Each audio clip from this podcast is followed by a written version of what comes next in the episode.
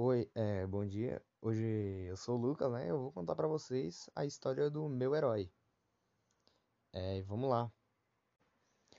O ano é 1960. No auge da Guerra Fria, Estados Unidos e União Soviética entram em uma grande tensão, onde os dois têm bombas e mísseis intercontinentais feitos de um elemento desconhecido, não se sabe a origem, que, teriam, que seriam capazes de destruir o continente inteiro de cada país.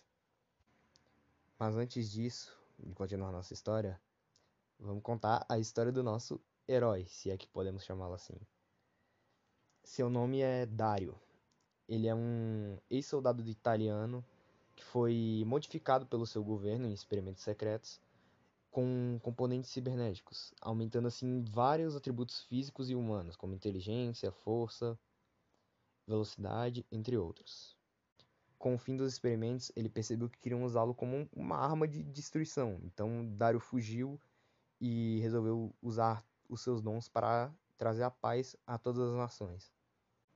Depois disso, ele passou a ser conhecido como ele passou a ser conhecido como Máquina Decadenza. Antes de que as nações pudessem lançar os mísseis e as bombas, é, nosso herói recebe uma informação uma informação de um cientista que não queria a guerra também. Ele passou a informação de que esse elemento desconhecido não conseguia lidar muito bem com a água, ou seja, ele meio que se dissolvia na água, podemos dizer assim.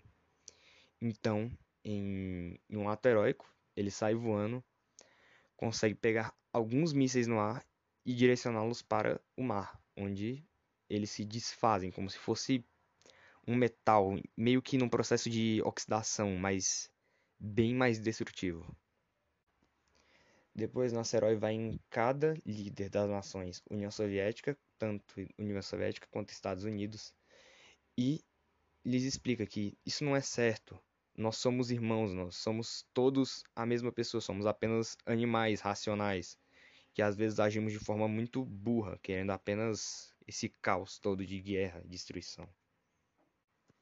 E é assim que acaba a história do nosso querido Mario.